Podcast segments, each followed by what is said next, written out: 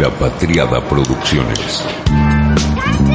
¿Sabés lo que sos vos? Una anaconda con memoria sos.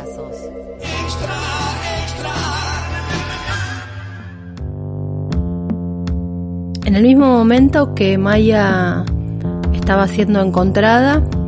los portales informativos de la Argentina más importantes daban cuenta de la visita del ministro Martín Guzmán a Washington para discutir, renegociar, debatir, encontrar alguna salida a los 100 mil millones de dólares de deuda de la Argentina. Supuestamente no tienen nada que ver esos dos hechos, acontecimientos, noticias, sin embargo, mientras veía la aparición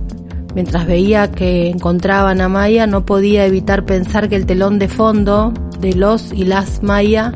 es la deuda, la deuda eterna que volvió a tener la Argentina, básicamente por un dato, desde 1975 que Argentina ni se asoma al 50-50 y mientras más deuda haya, más mayas habrá.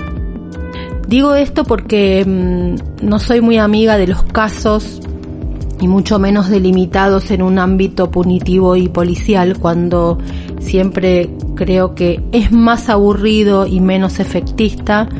pero es más ciudadano abordar una situación como la que vivió y vivimos con, con Maya y con las y los Maya,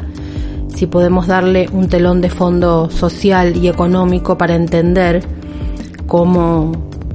un caso cuando se inicia y cuando termina, en realidad solo vemos la punta del iceberg de lo que está pasando. En la Argentina, 6 de cada 10 niños son pobres en la actualidad y 2 de cada 10 son indigentes. Yo cada vez que quiero pensar las cifras, sobre todo cuando se trata de niños y de niñas, pienso en el aula del grado de mi hija y pienso en esa cantidad, 25 nenes y nenas, y trato de ponerle rostro. Maya nos puso rostro, le puso rostro a los números duros, pero los números duros están y no está nada mal conocerlos. La ciudad de Buenos Aires hace censos, dice, a las personas en situación de calle. Nadie, absolutamente nadie que trabaje en la temática confía en esas cifras, porque siempre les da no más de mil y pico y alcanza con caminar para ver que eso no es cierto. Entonces las organizaciones decidieron realizar un censo con personas especializadas en esto, cuadricularon la ciudad y lo hicieron. El primero, el primer censo que se realizó en Cava a personas en situación de calle fue en 2017 y arrojó que había 4.394 viviendo en las calles porteñas y 5.872 si se sumaban a esa estadística aquellas que dormían en algunos paradores. El segundo censo popular de personas en situación de calle se realizó los días 25, 26, 27 y 28 de abril de 2019. Se registraron ahí 7.251 personas en situación de calle efectiva, tal como la define el artículo 2 de la ley 3706 barra 101. Dice la ley en su artículo 2 que las personas en situación de calle son hombres o mujeres adultos o un grupo familiar sin distinción de género u origen que habiten en la calle o espacios públicos de la ciudad de Buenos Aires en forma transitoria o permanente y que utilicen o no la red de alojamiento nocturno. Por otro lado, también lo son personas en riesgo a la situación de calle, a los hombres o mujeres, adultos o grupo familiar, sin distinción nuevamente de género u origen, y que padezcan al menos una de las siguientes situaciones. Por un lado, que se encuentren en instituciones de las cuales egresarán en un tiempo determinado y que estén en situación de vulnerabilidad habitacional o que se encuentren debidamente notificados de resolución administrativa o sentencia judicial firme de desalojo. Esas son las personas que considera la ciudad, la ley, en personas en situación de calle y por último las que habiten en estructuras temporales o asentamiento sin acceso a servicios o en condiciones de hacinamiento. María Isabel Bertolotto, Mari, para quienes la conocemos, es una trabajadora social y una de las que semana a semana prepara las viandas, los elementos de higiene personal para las personas que luego salen en brigadas, en grupos, a entregarlos por las diferentes zonas de la ciudad de Buenos Aires. Nosotros salimos cuatro días seguidos a censar, mañana, tarde y noche salíamos, hacíamos cuadrilla y censábamos uno por uno. Con lo cual esos siete mil y pico son los que censamos. Imagínate que algunos se negaban y en el caso de los nenes, si no estaban con un familiar no se los censaba, ¿viste? No le podíamos tomar los datos a un, a un nene o una nena. Solamente si estaban con la mamá o eso se tomaban los datos del chiquito. Como decíamos, a través del censo del 2019 se registraron 7.251 personas en situación de calle efectiva. Por el modo en que los censos se realizan se supone una cifra mayor. Digo esto porque acercarse a las personas en situación de calle, explican los especialistas y quienes trabajan, no es una tarea sencilla, deben primero buscarlos y luego lograr algún tipo de confianza para que esas personas les comenten algo más de su vida ahí. Pensemos sencillamente, el pudor que a uno le da cuando entra un censista a nuestra casa y ve las condiciones, aunque sean mínimas, que tenemos de vivienda, imaginemos lo que es para una persona que no tiene nada de todo eso, lo que implica darle la confianza a alguien que se le acerca. Por eso los grupos que integran la Asamblea Popular, que dio, dio fuerza, el envión y logró que se hiciera este censo, van permanentemente las mismas personas a los mismos lugares de modo tal de lograr algún tipo de vínculo con estas personas en situación de calle. Entonces, estas personas, estas 7.251 personas que se logró eh, encontrar a través del censo, da cuenta de un incremento de algo más del 23% de la gente que estaba en estos dos años entre un censo y otro sin ningún tipo de acceso a políticas habitacionales.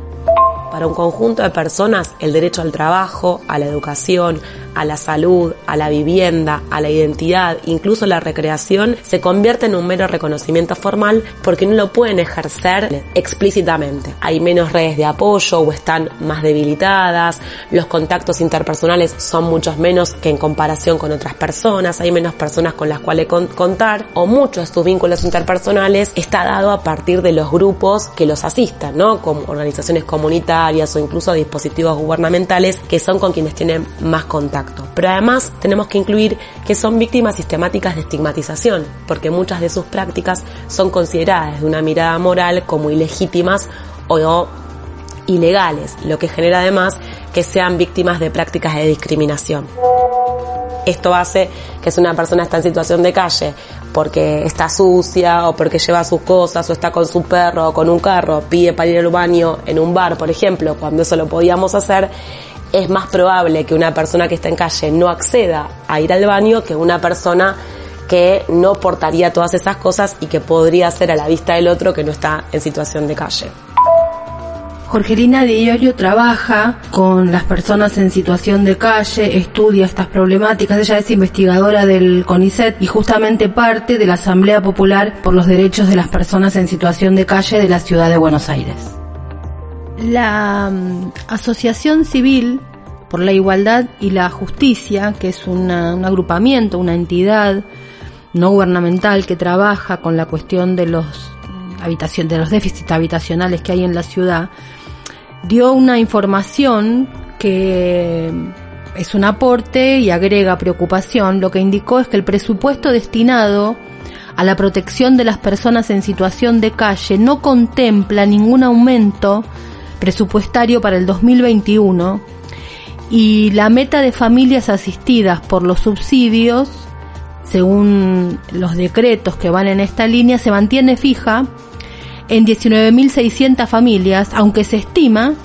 que esta población aumentó notablemente en el actual contexto de crisis, o sea, el mismo número para 2021 que en una pandemia y con el agravante de que los números que maneja la ciudad para hacer diagnósticos no parten de la realidad. Como decíamos, en lugar de considerar a 7.200 y pico de personas, se queda en un número de 1.000 y a partir de eso es que establece las cifras de dinero que se destinará para personas en esta situación de vulnerabilidad. 5.412 no tienen acceso a paradores ni a establecimientos con convenio con el gobierno de la ciudad, es decir, que duermen directamente en la vía pública. El 80% son varones, el 19% son mujeres, el 1% declara ser travesti o trans, según la definición que se dan a sí mismos o a sí mismas, 871 son niños o niñas y había en oportunidad de este censo 40 mujeres embarazadas. Muchas de las mujeres que se pudo censar eh, en este censo del 2019 dijeron haber sufrido algún tipo de violencia ellas o sus hijos y por esa razón es que dejaron sus hogares. El 56% de las personas que contestó el censo sufrió algún tipo de violencia institucional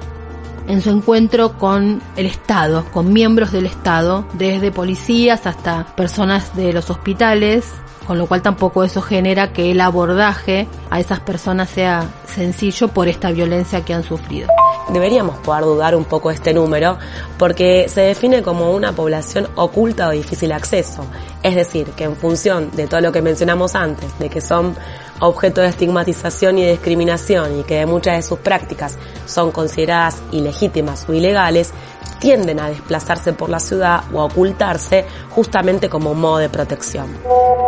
Frente al destrato institucional hay una trama de organizaciones comunitarias que cuida y que piensa en estas personas eh, como no desde otras miradas o desde otros posicionamientos.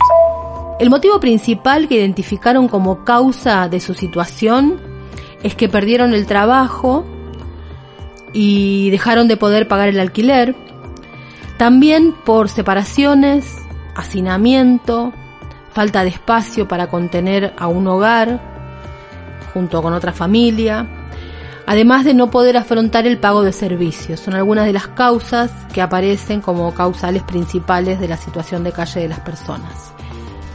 El 84% de las personas censadas en situación de calle son mayores de 18 y hay un 16% de menores de 18 años. Las personas en situación de calle por primera vez en esta oportunidad son 52%. Más de la mitad de las personas que están actualmente en situación de calle es su primera vez. Una fotografía de esto nos lo da algo que los que vivimos en la ciudad vimos en el último, los últimos tres años, que empezamos a ver personas eh, sobre todo en 2019, fue una fotografía muy permanente de, la ciudad, familias con sus muebles. Todo 2019 tuvo eso, este lamentable paisaje urbano, familias con los muebles. Eso uno notaba que el desalojo había sido reciente incluso con, con sus este, hijos y juguetes, adornitos, mascotas, es decir, una familia que había sido por primera vez echada a la calle. 52% de las personas en situación de calle lo están por primera vez. El 45, 46 aproximadamente viene de alguna ocasión anterior y el otro 3% responde a otro tipo de variantes. El 42% afirmó que la principal causa que motivó la situación de, estar en la calle fue la pérdida del trabajo y le sigue la incapacidad de pago o la ampliación de la familia, esto del hacinamiento y el tener que salir de donde estaban. El 77% de las personas afirman que no pueden acceder a un subsidio habitacional por diferentes razones, vencimiento de plazo, problemas de documentación, dificultad para conseguir algún tipo de subsidio o de documentación o de papeleo, 77% de las personas no pueden acceder a un subsidio. Es la situación de mayor vulnerabilidad, no es solamente la pobreza, es la vulnerabilidad más extrema, porque de hecho en muchos casos no sabemos ni cómo se llaman, como para que puedan iniciar un trámite. El primer trámite que tienen que iniciar es conseguir un documento.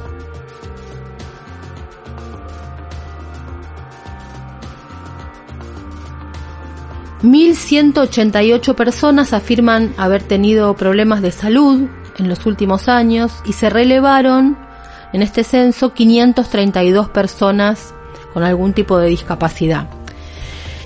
La pandemia trajo aparejada una crisis económica monumental, las cifras están al alcance de cualquiera en Argentina y en el mundo y obviamente pegó más duro en las personas que estaban al límite, al borde de caerse, terminaron de caerse con un agravante más y es que al no poder estar vinculadas con las personas de las asociaciones, de esta asamblea que permanentemente y cada semana le van llevando no solamente alimentos sino lo que ellos más piden,